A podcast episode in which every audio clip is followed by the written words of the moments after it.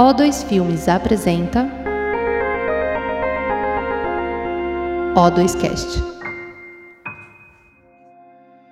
Olá, esta é mais uma edição da série especial Pandemia do O2Cast. Eu sou o Fernando Chiesi, sou formado em cinema e trabalho no mercado como assistente de direção. Nosso convidado de hoje é o Roberto Sadowski, que é jornalista, crítico de cinema. Roberto, tudo bem com você?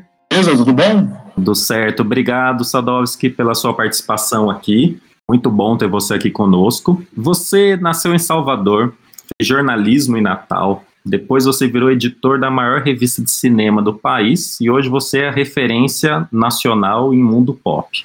Queria que você me contasse assim, como é que foi essa sua história maluca, assim, como é que aconteceu isso? As histórias malucas meio que se, se repetem, né? Eu eu me formei em Natal, eu trabalhava lá no, no glorioso e venerável Diário de Natal, que provavelmente não existe mais. E eu era repórter de geral, né? Eu cobria buraco na rua, cobria política, economia, esporte, o que pindasse na mão.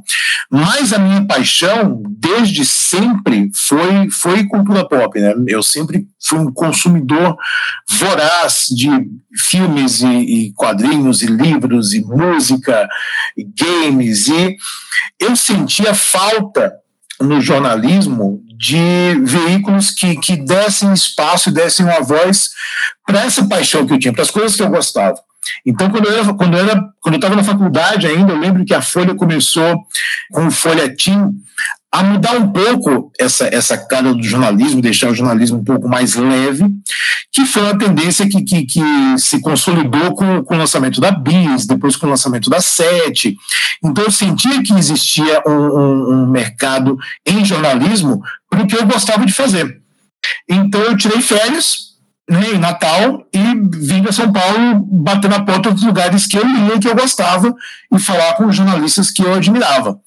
Então eu fui na Folha, fui no Estadão, fui na Sete, fui na Bis, fui, fui na Herói, fui literalmente bater nas portas. Eu vim com meu amigo, com o Rodrigo Salem, e a gente acabou fazendo amizades aqui, né? Então a gente ficou o quê? Duas semanas em São Paulo. Eu voltei para casa. É, coincidentemente, estava rodando um filme em Natal chamado For o trampolim da Vitória né, do, do Bigode, e eu acompanhei as filmagens de Natal, fiz uma matéria para o Estadão, porque o Estadão não tinha correspondente Natal, acabei eu é, assumindo esse papel quando eu voltei, e ofereci para Isabela Boscov, que era editora-chefe da sede.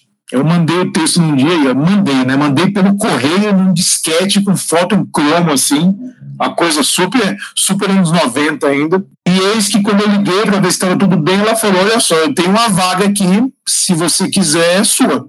Daí eu pedi demissão do, do jornal, fiz as malas e vim para cá. E cá estou até hoje. Legal. E Roberto, você, né, a revista 7, ela simplesmente marcou uma geração, né? É, eu, particularmente, né, sou fã de 007, um de terror. Eu tenho muitas sets ainda que eu guardo e nunca vou jogar fora, vai ficar sempre comigo. E daí, como é que foi essa história? Você ficou quantos anos na SET? E uma curiosidade minha, assim, é, as, existe ainda alguma revista física no Brasil ou no mundo? Tem alguma importante ainda que sobrevive? É, sim, a, a, Empire continua sendo publicada, né? A Empire e a, e a Total Film é, inglesas. E nos Estados Unidos existem várias outras revistas que atendem esse mercado, né? A, a, Entertainment Weekly, por exemplo, virou mensal, mesmo que o nome seja Entertainment Weekly, mas as revistas que foram espertas migraram para o digital também.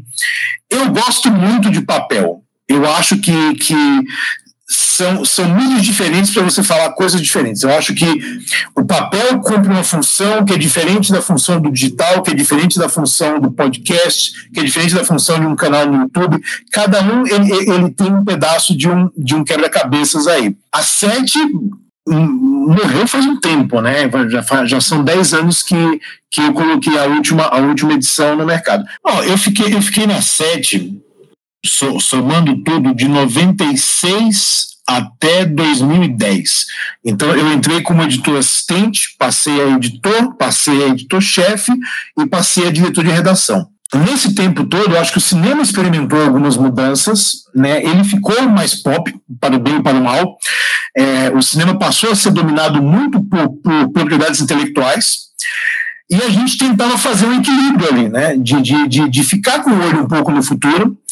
É, eu entendi, na época que saiu o primeiro X-Men, e conversando com as pessoas que, que fizeram o filme, que é, ia existir um salto de propriedade intelectual no cinema, eu, eu achava que os quadrinhos iam ser a grande fonte disso aí. Tanto que a gente, é, eu fui muito atrás disso, desde Matrix, que eu entendi como o primeiro grande filme é, de quadrinhos, mesmo não sendo baseado em quadrinhos é, lançado no, no, no finalzinho do século XX, né? Até vir é, X-Men e Homem-Aranha e todo esse, esse bolo que veio depois. Então a gente é, buscou ficar de olho nisso e de olho em todas as tendências que, que, que o cinema dominava, né? É, o cinema de fantasia com o Senhor dos Anéis, as novas vozes do cinema no Brasil e no mundo. Então, com a sete, eu tentava equilibrar um pouco o que ia vender uma revista com matérias que eu achava que eram importantes é, colocar para frente. Quebrei a cara algumas vezes, é claro, né? Eu, eu, eu, eu sou responsável, provavelmente, pela única revista com a Gisele Bündchen na capa que não vendeu nada, mas tudo bem, né? A gente, a gente arrisca mas no, no total acho que, que deu para fazer um, um panorama do cinema desse começo de século, é, não ignorando a, a, as tendências é, mais, mais independentes e mais alternativas, mas com um olhar bem, bem, bem em cima desse cinemão que, como a gente imaginava, ia dominar o panorama no futuro, e é o que acontece hoje, né? Tá, tá aí tudo dominado. Então, Sadovski, é, já que você tocou nesse assunto, bom, você sabe que eu te acompanho, né? Adoro suas críticas, sou seu fã mesmo. E eu lembro que uma vez vendo uma live sua, você falou exatamente isso, que você cobriu o primeiro X-Men e praticamente você era o único jornalista no set, que ninguém levava filme de herói, né? Histórias em quadrinhos a sério naquele momento. E hoje a gente vê em pouquíssimo tempo eles praticamente dominando o mercado. Eu queria que você contasse isso, como é que foi apostar nisso, acreditar e como que foi tão rápido essa mudança no mercado, assim. Eu, eu acho que foi um pouco até de ingenuidade minha, né? Leitor de quadrinhos, eu sabia que X-Men ia ser produzido pela Fox e, e eu pedi para ir no set de filmagem. Falei, ah, quero visitar o set de X-Men. Eles assim, a gente não tem visitar o set de X-Men, é um filme pequeno, né? eu assisti tal, e, e abriu-se uma, uma oportunidade para alguns jornalistas do mundo irem. Basicamente fui eu, o Scott é, Austin, que é um amigo meu que esteve para a revista é, alemã, né, que ele é da, da HFPA, e uma ex-editora Empire, que nem, nem tá mais na revista. Nós três só. A gente, a gente foi para Toronto, um frio absurdo no, no, no, Canadá, isso em fevereiro de 2000. Eu lembro que a gente chegou no set, tipo, sei lá, 10 da manhã, e, e a gente conversou rapidamente com o Brian Singer e tal, vimos algumas, algumas coisas do set, e quando deu uma da tarde, o pessoal falou: ah, beleza, a gente vai voltar para o hotel. Eu falei, galera, eu acho que vocês não me arrancam daqui nem com forceps eu vou ficar se eu puder, tudo bem? E tudo bem. Então eu, eu acabei ficando o dia inteiro no set é, e fiquei com, com, com o, a Ana Peco e o Jackman o dia inteiro no set. E eu achava mesmo que alguma coisa ia mudar no cinema, porque é, Matrix meio que começou a abrir as portas para isso. É, eu achava que essa mudança ia, ia acontecer com com a volta de Star Wars no cinema, e eu estava errado. Foi Matrix mesmo que, que, que promoveu essa mudança toda e que meio que suavizou o caminho para os super-heróis no cinema, porque o público não estava acostumado a ver é, um monte de gente com roupa colorida é, voando por aí, né? Tanto que é, X-Men ele tinha uma estética completamente diferente dos quadrinhos e do desenho animado que, que, que fez os personagens ficarem mais famosos tal, mas eu acho que foi um jeito de educar o público aos poucos de como a gente podia abordar esses personagens do cinema.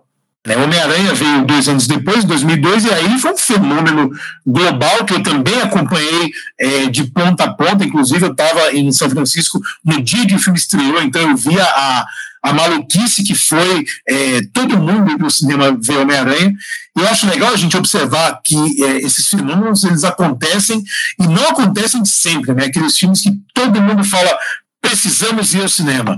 É, seja Titanic, seja é, o primeiro Vingadores, seja é, O Senhor dos Anéis, filmes que, que meio que dominam todas as faixas etárias e todos os estratos de público aí, e, e, e, eu acho legal ter feito parte da, da cobertura de alguns eventos assim. Você tem uma história aí que é de dar inveja, né, Sadovski? Que você acompanhou o primeiro X-Men, ficou próximo do Hugh Jackman e você ganhou um presente aí que, que, todo nerd gostaria de ter. Conta pra gente como é que foi isso aí. O, o, o, o boneco autografado que ele me mandou? Exatamente. Cara, é, eu, eu, voltei no Brasil, né, depois de, de ao set, e acho que de duas semanas o pessoal da Fox me falou: olha, chegou um, chegou uma parada para você aqui que a gente meio que não sabe o que, que é.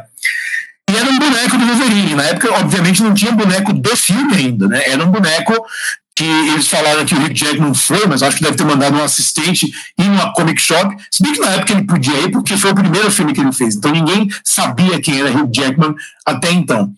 É, ele comprou um boneco do Wolverine, autografou e mandou para mim. O engraçado é que o autógrafo dele está escrito Hugh Jackman, e é, entre parênteses ele colocou Wolverine, tipo, ó, não vai esquecer que eu sou o cara que interpreta o Wolverine, tá?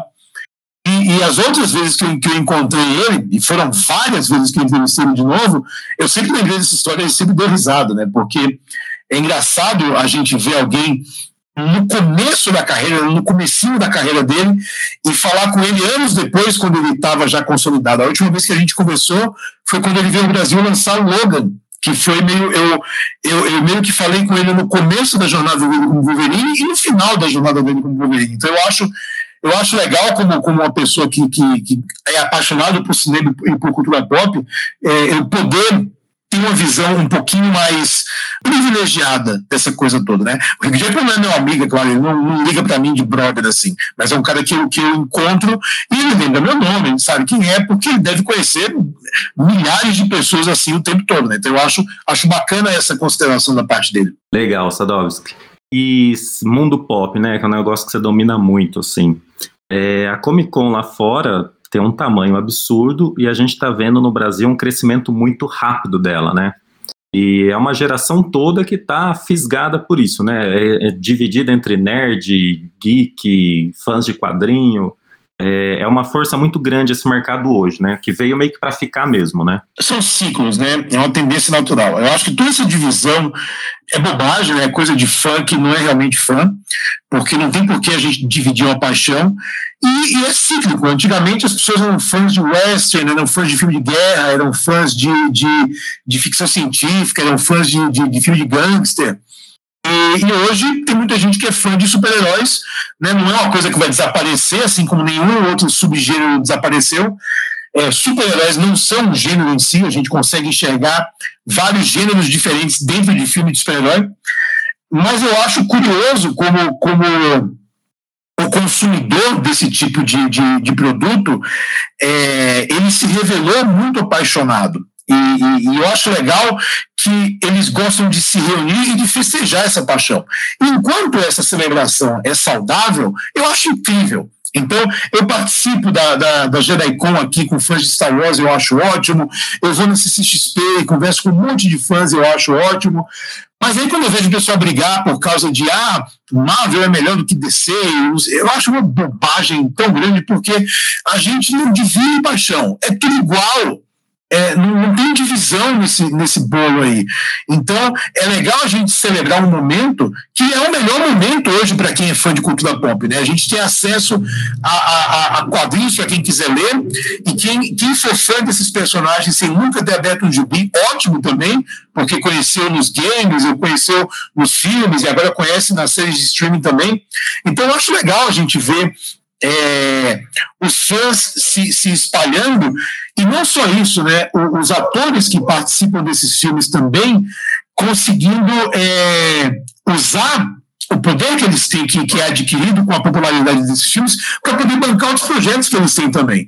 Então eu acho legal o filme feito é, é, entre facas e segredos sair, porque tá lá o Daniel Craig, que é o Bond, ou o Chris Evans, que faz o Capitão América, ou o Ryan Johnson, que dirigiu Star Wars, e eles conseguem usar essa, esse, esse poder que eles adquirem com, com bilheterias de filmes é, baseados em, em, propriedades intelectuais para bancar filmes originais, para bancar histórias novas. Então eu acho que, que um lado alimenta sempre o outro lado, sabe? O cinema independente e, e, e, mais autoral é alimentado pelo cinema mainstream, que por sua vez também é alimentado por essas novas vozes que a gente vê no, no cinema mais, mais indie. Eu acho legal a gente está nesse momento em que, em que tudo se confunde e que tudo é alimentado e que a gente tem um, uma gama gigantesca de coisas para ler, para assistir, para ouvir, para curtir, né? para se entreter.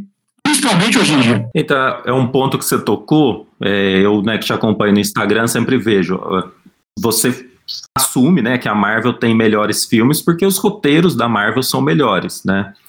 E daí sempre tem aquela briga de fã, né? Tipo, uns que só gostam da Marvel, outros que só gostam da DC. E você sempre fala que o melhor é existirem as duas e fazerem filmes para nós, né? É uma, é uma briga constante isso, né? De, de ser contra essa divisão mesmo, né? Que é uma coisa bem legal que você faz mesmo. É, as pessoas às vezes não entendem exatamente como funciona o, o, o mecanismo de um filme, né? Como, como funciona é, ter uma ideia, escrever um roteiro, produzir esse roteiro, é, escolher o melhor diretor, o melhor elenco, os melhores, as melhores pessoas para poder fazer. Às vezes, uma, uma empresa muito grande ela pode ter uma visão que fica um pouco é, difusa, né, um pouco espalhada. A DC sofreu com isso por muito tempo e ainda, ainda não tem um, um alguém que centraliza essa visão dentro dos filmes da DC. Por isso que eu acho legal quando aparece alguém como Christopher Nolan, que é alguém que não curte quadrinhos que não lê quadrinhos, mas que entende e que tem uma visão muito clara do que ele quer contar com o personagem. Eu acho isso incrível. É, por outro lado, você tem, você tem autores que talvez tenham uma visão que não, que não, que não se traduza muito bem de uma mídia para outra, né? Eu acho muito legal quando alguém fala, ah, porque o, o, o filme não foi igual ao quadrinho. Eu falo, cara, se for ser igual ao quadrinho, eu pego meu gibi e leio. Eu quero que no cinema, alguém que faça cinema tenha uma visão e que, e que execute essa visão. Você pode ou não ser apaixonado pelo material, você tem que saber fazer filme. Você está lá para fazer filme, não para fazer quadrinho. É, então funciona como um Sam Raimi da vida, que eu já tive é, discussões intermináveis sobre Homem-Aranha com ele, que é um cara que é realmente apaixonado, consegue fazer filmes muito bons é, dentro, desse, dentro desse mundo. A gente fala com o, Edgar Wright, que também é apaixonado, né, que fez Scott Pilgrim, mas que prefere criar os seus próprios mundos também.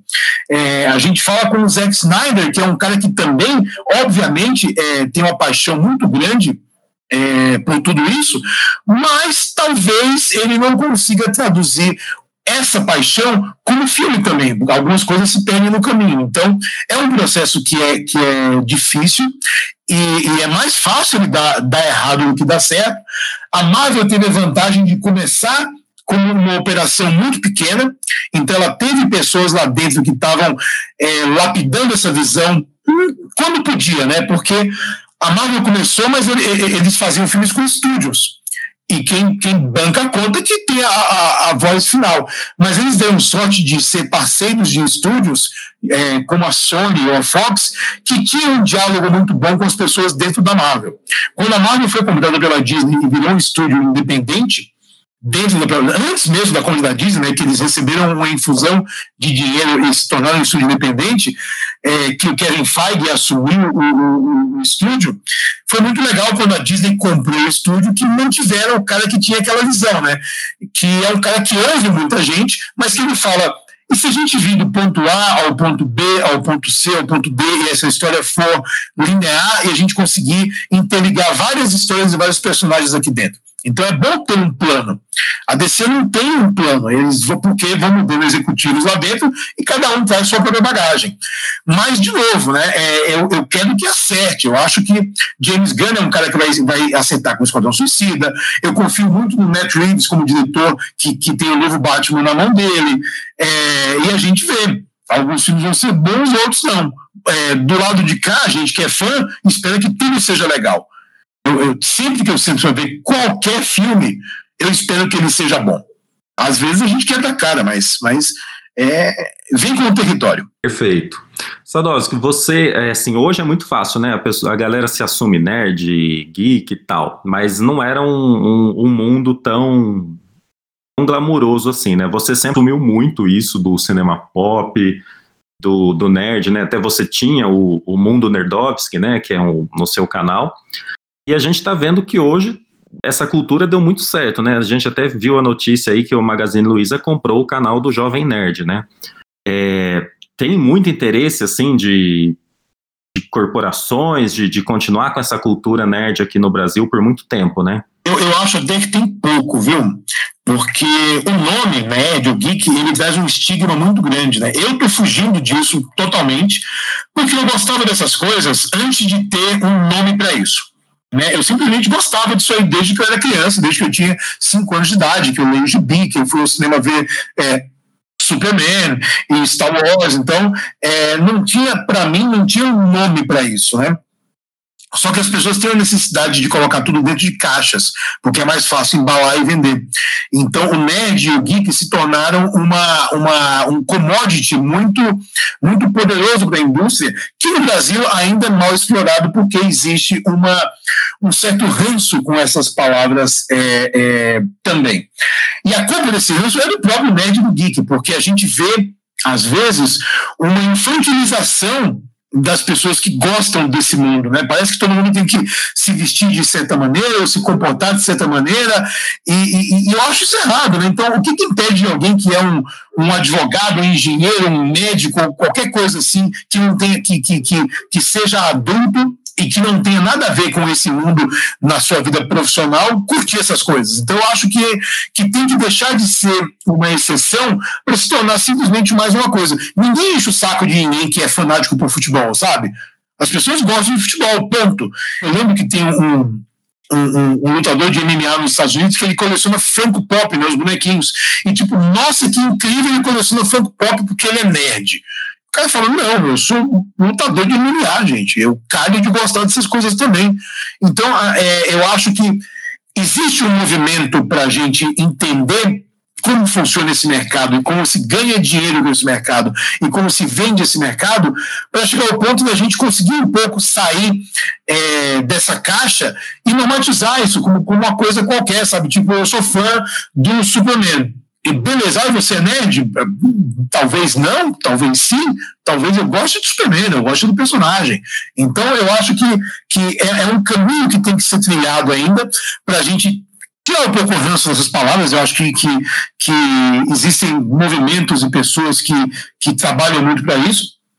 E eu acho que o Jovem Nerd ser convidado pelo Magazine Luiza é um passo gigantesco nessa direção, sabe? De entender que o mainstream é, abraça essa fatia como consumidores e não como uma, um ponto fora da curva, sabe? Ou como uma curiosidade. São consumidores que estão aí gastando uma grana é, é, numa fatia de, de, de, de produtos que podiam ser qualquer outro tipo de produtos também. Então, eu, eu, quero que um dia as pessoas que consumam quadrinhos e games e tal sejam tão normais quanto que consumem esporte, sabe? Que não seja nada de nada de excepcional nisso aí, que, que seja só mais uma fatia de consumidores. Sadovski, você conhece muito bem, né? O, o cinema pop, você conhece o cinema clássico quase como ninguém. E assim, parece que existe um mundo ali que se colide, né? Apesar dos filmes de herói fazerem atualmente bilhões de dólares, a gente já viu muita reação de pessoas, tipo Jerry Foster, que falou que são filmes que estão acabando com os espectadores, Scorsese falou que não consegue assistir um filme da Marvel, Coppola ainda disse que os filmes são desprezíveis. O que, que acontece que não, não consegue entrar numa comunhão assim? É, eu acho que muitas vezes as palavras das pessoas são mal interpretadas. É, eu entendi perfeitamente o, o, que o Scorsese quis dizer quando ele falou que filme da Marvel não é cinema, né? É, e eu concordo com ele. Eu entendo que, que é um espetáculo. É como se fosse realmente um, um, uma montanha-russa, um parque de diversões. Eu não acho que ele quis desrespeitar ninguém que faz esse tipo de filme.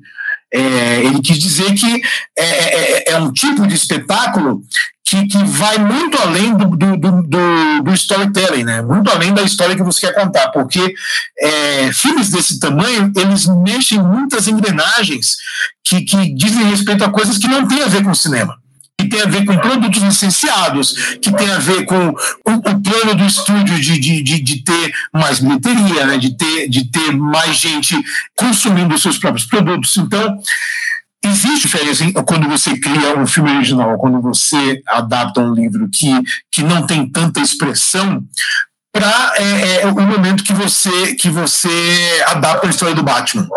Mas eu não acho que eles queiram desprezar é, as pessoas que fazem esses filmes. Eu acho que existe uma, uma incompreensão, às vezes, sempre que existe um novo, um novo tipo de cinema.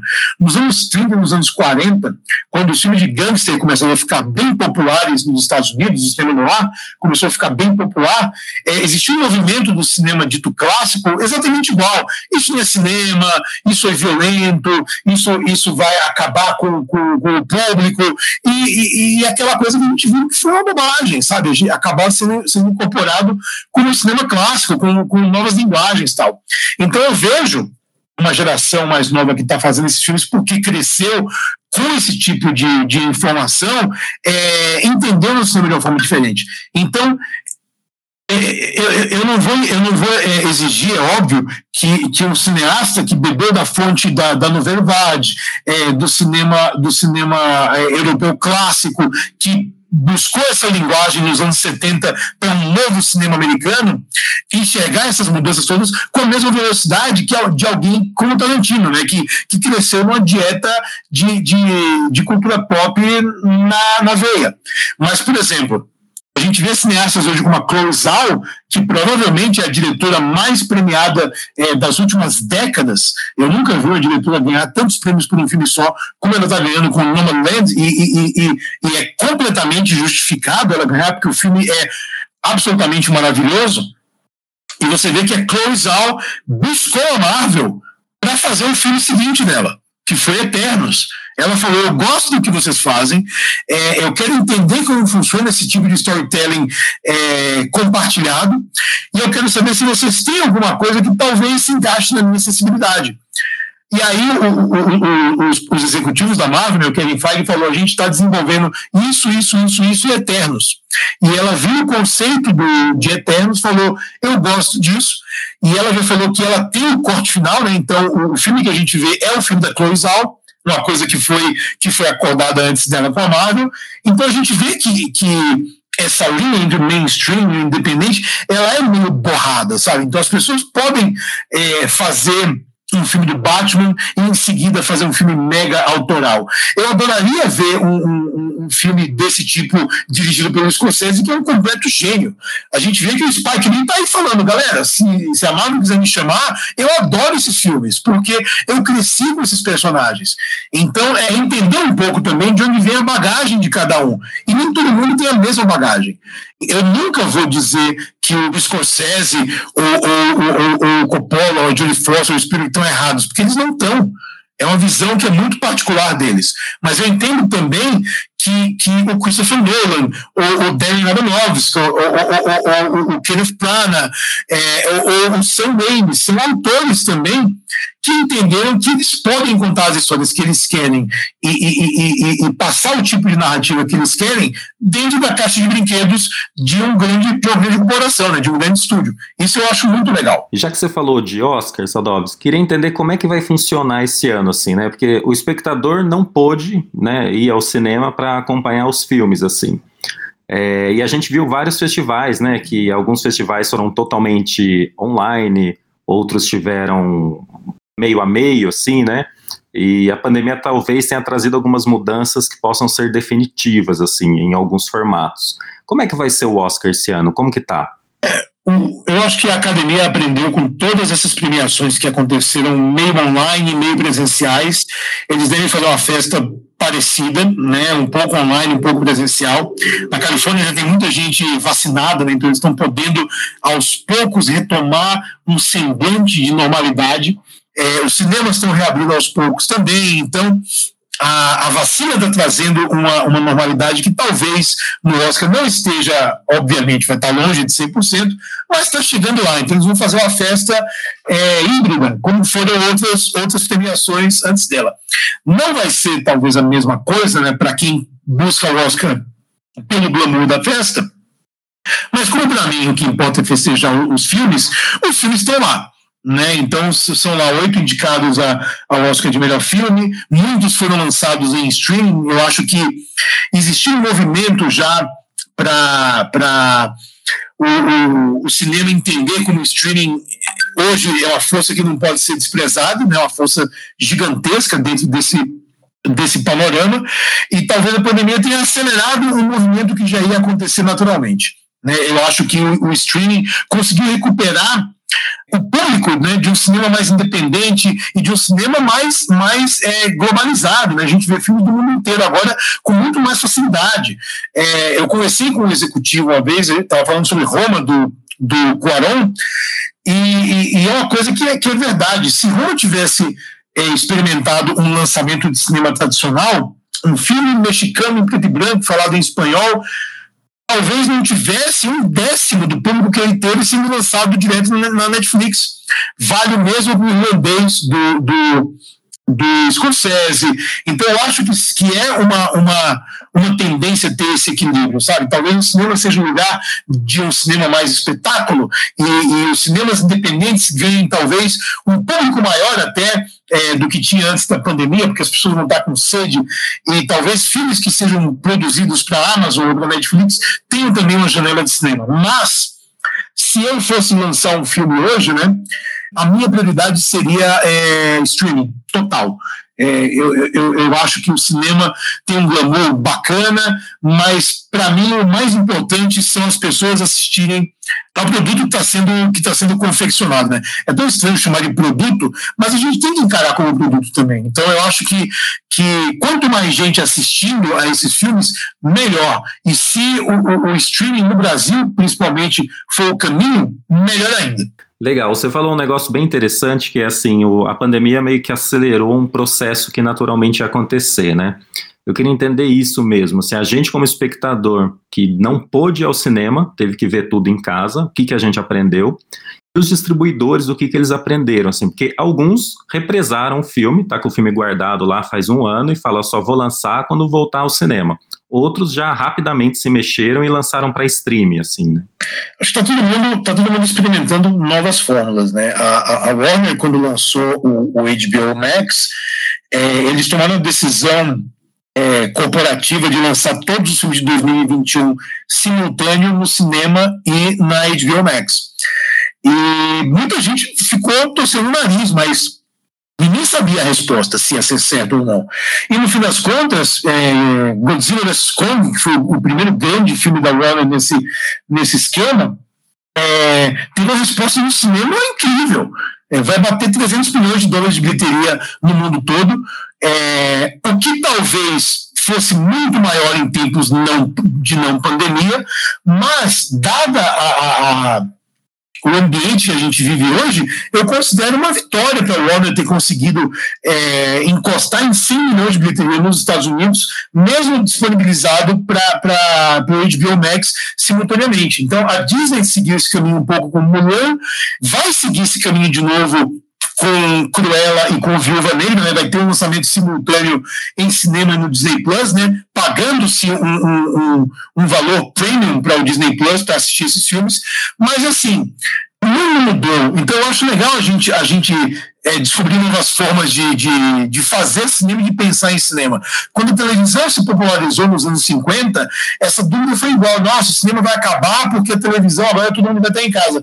E não, existiu um, um, um meio termo ali do que é televisão e do que é cinema. Né? Quando o VHS começou a se popularizar depois dos anos 80, foi a mesma coisa: nossa, tudo agora vai ser VHS, ninguém mais vai, vai para o cinema. E não, teve um monte de filme produzido direto em vídeo, é, ao mesmo tempo que o cinema se fortaleceu também e abriu uma nova fonte de renda para os estúdios bancarem seus filmes. Depois veio é, a explosão da TV a cabo, com a HBO e com os filmes feitos direto para TV a cabo, é a mesma coisa. O cinema vai acabar, porque agora a gente vai ver filme em casa no TV a cabo, que é mais prático e tal. Não acabou o cinema de novo, e de novo as pessoas estão levantando a mesma pergunta: o cinema vai acabar com o streaming? Não vai acabar. Vai talvez abrir mais uma fonte de renda para os estúdios que possam produzir filmes é, que não precisem de uma grande marketing é, gigantesca, como alguns filmes exigem, e que talvez possa abrir uma fonte de renda bem maior. Sabe, um filme é lançado no cinema e tem uma carreira X, e quando ele vai para o streaming, talvez ele consiga é, trazer mais assinantes ou render muito mais com isso. Então, é, os contadores, né, o povo do dinheiro de, de estúdios e produtoras e, e plataformas de streaming estão aí de olho nisso tudo.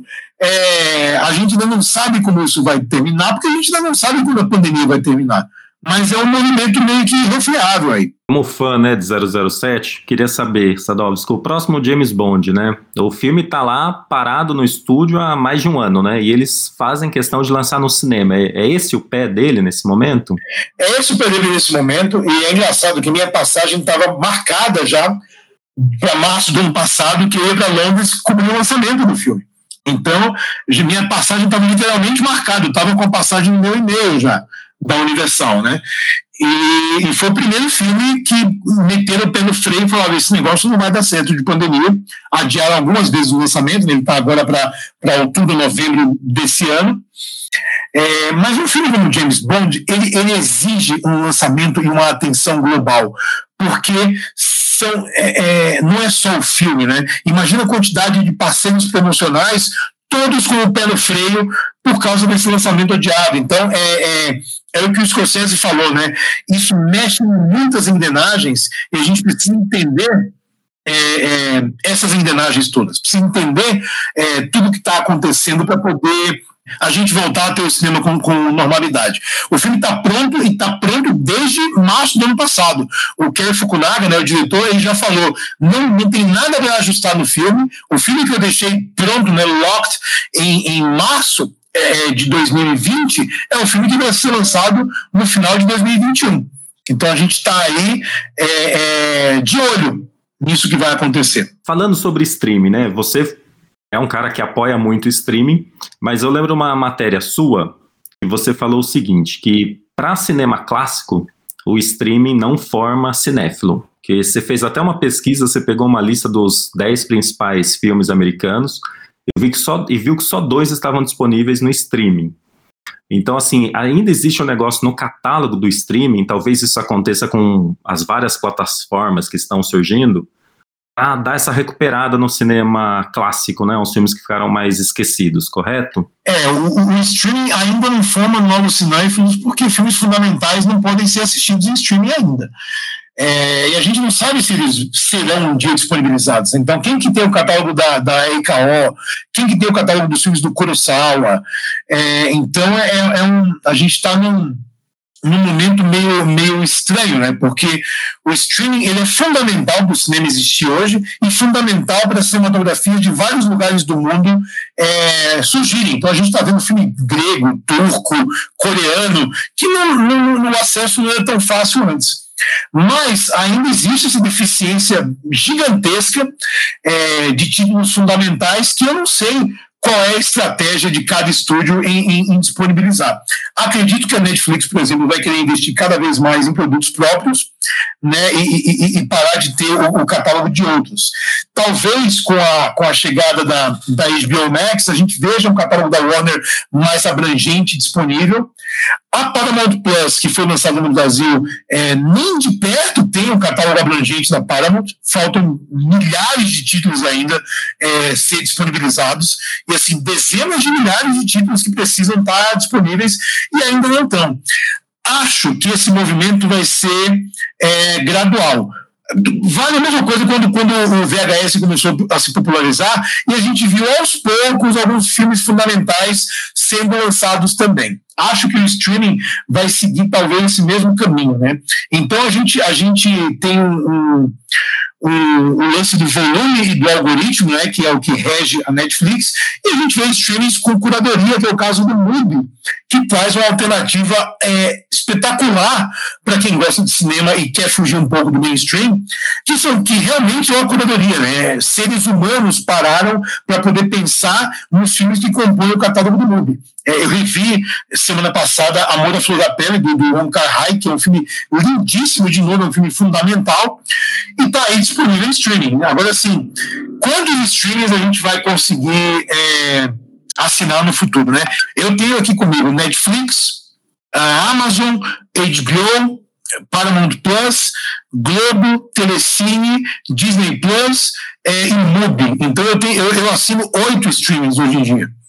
E ainda eu sei que esse ano vai entrar o Star, né? O Star Plus, que é o, é o, é o serviço da, da, da Disney que vai abranger os filmes que não são para toda a família, então acho que aí vai entrar o catálogo da Fox, o, o catálogo da Touchstone Pictures e da Hollywood Pictures, além de ESPN, né, de esporte e tal, e a, a HBO deve, deve, deve ser transmutada em HBO Max aqui. Ainda tem o Peacock, né, que é o da Universal, que, que eu não sei como é que vai entrar aqui, então tem, tem, tem um monte de poréns pela frente aí que a gente vê como, como serão é, explorados daqui para frente. Mas acredito que é algo gradual. Só que hoje é, eu agradeço a mídia física que eu ainda tenho em casa. Esse é o ponto, Sadovski. Eu lembro que uma, uma coluna sua que eu me identifiquei muito foi quando você falou que saiu né, o novo Blade Runner recentemente e um amigo seu queria assistir o antigo Blade Runner para entender, né? E você falou que não tem o Blade Runner, pelo menos naquela época não tinha o Blade Runner em streaming, e as mídias físicas estavam esgotadas. E era exatamente esse ponto, né? Tipo, a gente que ainda gosta de mídia física, que acredita na mídia física, eu, por exemplo, assim, eu sempre compro a mídia física para ter o filme e porque tem uma coisa muito valiosa que a gente nunca vai achar no streaming, que são os extras, né? Documentários, making-offs, coisas assim. É, a, a, gente ainda pode acreditar na mídia física, a gente está nadando contra, como é que é? Acho que a mídia física vai ser uma coisa muito para colecionadores, né? E, e, nunca vai deixar de existir, mas vai ser mais direcionada a, a, a, uma bolha. É um pouco como o disco de vinil, né? O vinil acabou quando o CD se popularizou e agora o vinil voltou mas voltou para um público mais seleto, para um público que gosta de curtir é, é, a arte, de curtir é, o momento de você ouvir a música, não de você consumir a música como um produto, mas de você apreciar a música como arte mesmo, né? porque existe um, um, um ritual para você parar, tirar o disco da capa, colocar, colocar a agulha em cima. Acho que a mídia física para filmes vai seguir um pouco é, esse caminho. Vai estar disponibilizada para quem está afim de, de, de, de de ter, né, de colecionar. É, coisas como Disney, Pixar, Marvel, essas coisas grandes, sempre vão estar disponíveis em mídia física também, porque sempre vão, vão ter seus colecionadores é, e seus entusiastas que vão querer comprar.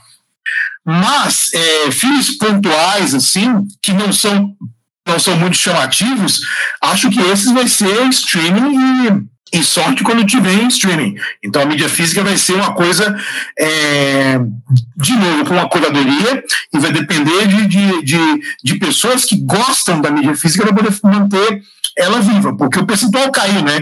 Então suponha que uma, um filme de antigamente é, é, 80% de, de sua audiência compraria na mídia física, hoje você diminui esse número para uns 10%, chutando muito por alto, assim. Não vai sumir, mas vai ser uma coisa de, de, de Maravilha.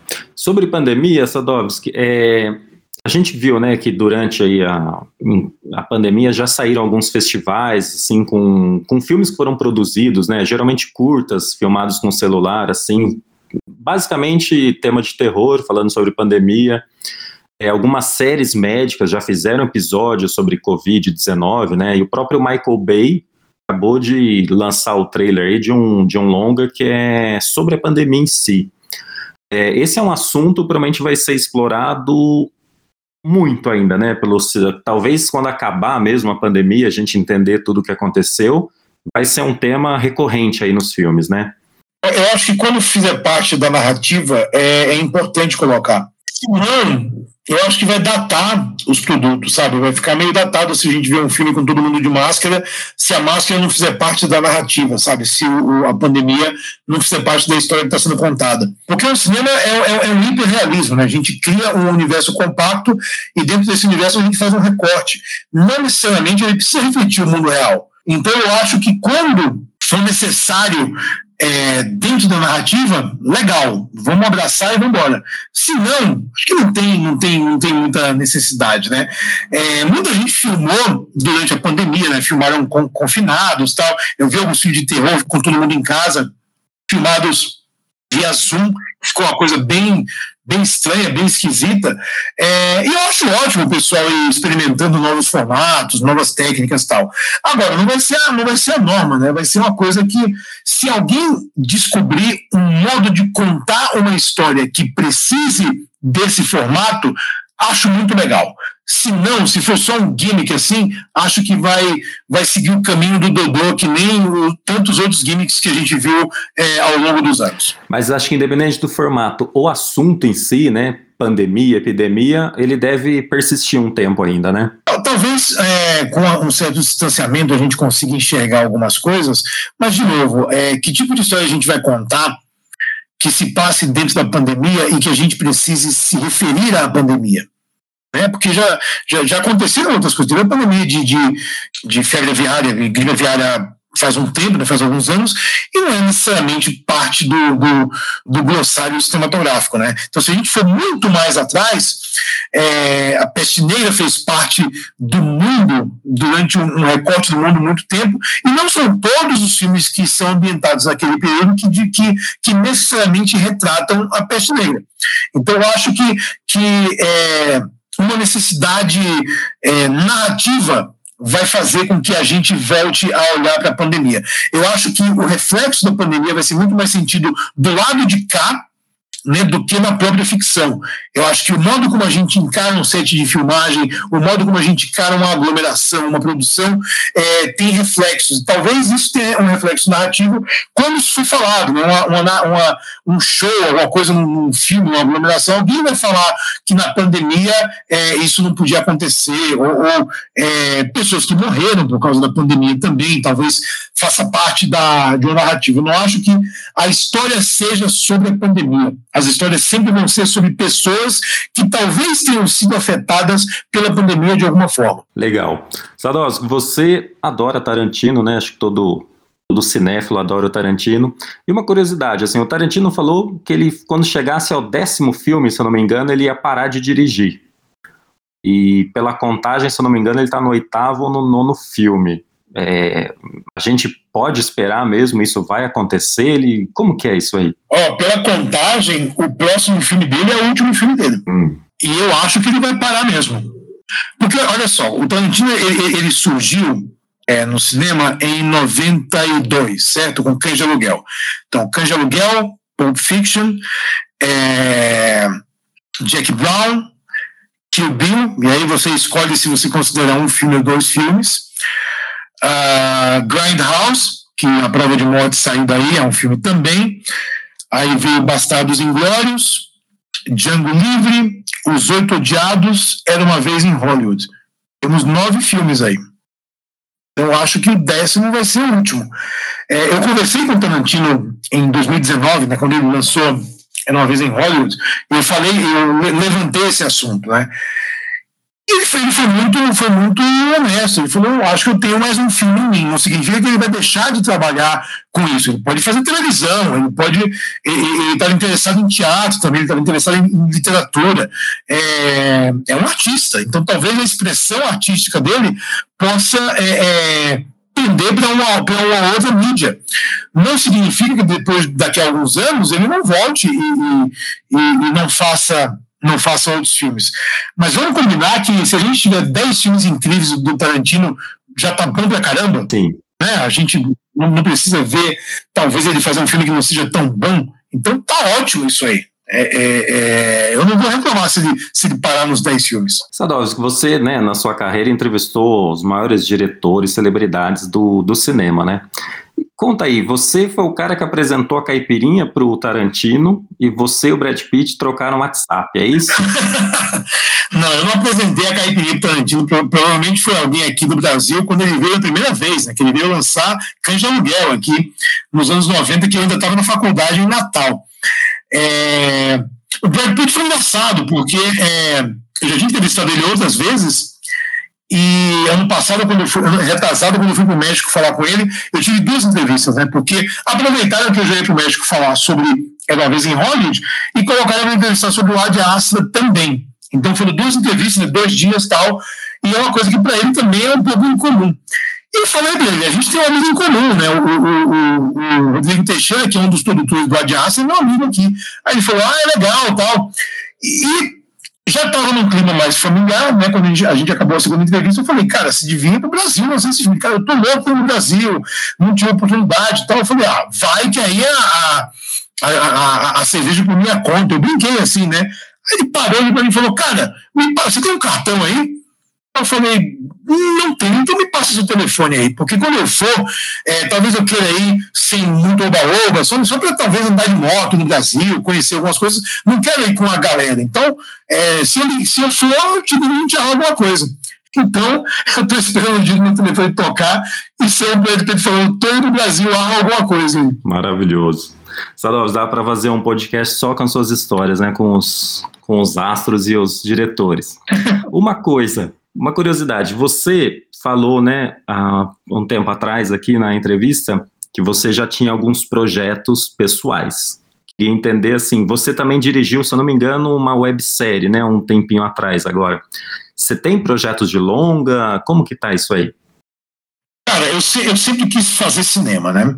É, sempre quis escrever e quis dirigir também. E no Brasil a gente sabe que é complicado, né? A gente tem que conhecer as pessoas certas, você tem que fazer as suas conexões certas, e eu tenho trabalhado com isso é, ao longo do tempo. E ano passado, uma amiga, ela é assessora dessa cantora adolescente chamada Tabi, ela canta, obviamente, é, nós não somos o público-alvo, né? Ela faz músicas para adolescentes, ela canta um folk, um, um, funk é, infantil juvenil, que é bem bacana tal. O pai dela, que é o, o, o empresário dela, queria fazer uma websérie. E a minha amiga me chamou para escrever a websérie. Então eu tive uma reunião com ele, né? Pessoal incrível. É, ele falou a ideia que ele tinha, eu falei, sua ideia é muito boa, não vou usar nada dela, tá? Então eu, eu fiz do zero, bolei uma maluquice, é, escrevi o roteiro do zero, né? E ele queria é, partir para a gravadora dela, né, que é a Warner Music, eles iam colocar uma grana, mas ele, ele, eles queriam esperar e ele tinha pressa. Então ficou aquela, quem que vai dirigir então? Aí eu, eu meti o louco e falei, bom, eu dirijo, né? Então a gente fez uma produção mega rápida, foram duas semanas só, em setembro do ano passado, no meio da pandemia. Então a gente teve que tomar todas aquelas precauções e todos os cuidados também com todo o elenco, com todo mundo que estava junto, com a equipe, todo mundo de máscara, todo mundo de, de, de álcool, todo mundo fazendo teste antes, né? E eu dirigi, porque eu queria saber se eu podia chegar num set e, e contar uma história. Então eu fiz com todas as limitações que, que eu tinha, né? A equipe que produziu, a equipe que não, nunca tinha feito audiovisual na vida, né? Uma produtora que fazia outras coisas, mas fiz. Então eu tenho a, algumas coisas prontas aqui, né? De, de ideias e de rascunhos, de roteiros, de alguns drafts e de algumas coisas mais prontas. E eu tenho falado com amigos que são do mercado para poder a gente ver como, como que caminha isso, né? Porque é, eu já conversei com alguns produtores e foi muito estranho, né? A reunião, tipo, é, gostamos da sua ideia, queremos fazer, escreve tudo aí, quando tiver pronto a gente vê. Eu assim, cara, mas se você gostou da ideia, vamos desenvolver a ideia, né? Vamos desenvolver, eu, escrevo, eu tenho que parar toda a minha vida para poder escrever um draft de um roteiro também. Então eu estou vendo como, como vai funcionar. Né? Vai que quando passar isso tudo, eu marco com a Andréa Barata na O2, a gente conversa lá e, e, vai que ela gosta das ideias e, e a O2 não, não, não entra nessa, né? Maravilhoso. Sadowski, muito obrigado pelo papo, foi incrível. É sempre uma aula mesmo falar com você. E obrigado mesmo, a gente sabe que está chegando o Oscar, você está correndo aí, né, com coluna, com um monte de coisa, e valeu mesmo por estar tá aqui com a gente, tá? Eu que agradeço pelo espaço, é sempre bom falar de cinema com quem gosta de cinema, e o Oscar está aí, né? Nem, te garanto que nem o Oscar é a minha preocupação principal, bicho. O UOL vai completar 25 anos, agora no dia 28, e eu estou fazendo um listão dos 25 melhores filmes dos últimos 25 anos. Então, assim, tá difícil fechar um filme por ano para colocar na lista, mas a gente, a gente faz, a gente dá um jeito. Ah, legal demais saber, Sadovski, vou querer ver. E óbvio que vai dar polêmica essa lista, né? Como toda lista que sai, né? Sempre vai dar polêmica, tá, tá, tá sempre na polêmica. Show de bola. Brigadão, Sadovski.